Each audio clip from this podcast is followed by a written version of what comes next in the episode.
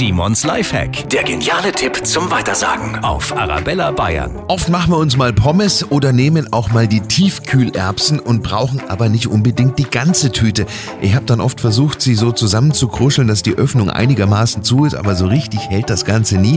Und dann liegen Pommes oder das Gemüse im Gefrierschrank. Passiert nicht, wenn wir die Tüte oben aufschneiden und dann diesen abgeschnittenen Schnibbel nicht wegschmeißen, sondern als eine Art Schnur verwenden. Also nehmen Sie so viel aus der Tüte, wie Sie brauchen und dann die Öffnung oben zusammen machen und mit dem Plastikschnibbel diese Tüte einfach zubinden. So ist alles dicht und kann wieder in den Gefrierschrank. Simons Lifehack, jede Woche gibt's neun. Natürlich auch immer noch mal zum Nachhören auf arabellabayern.de.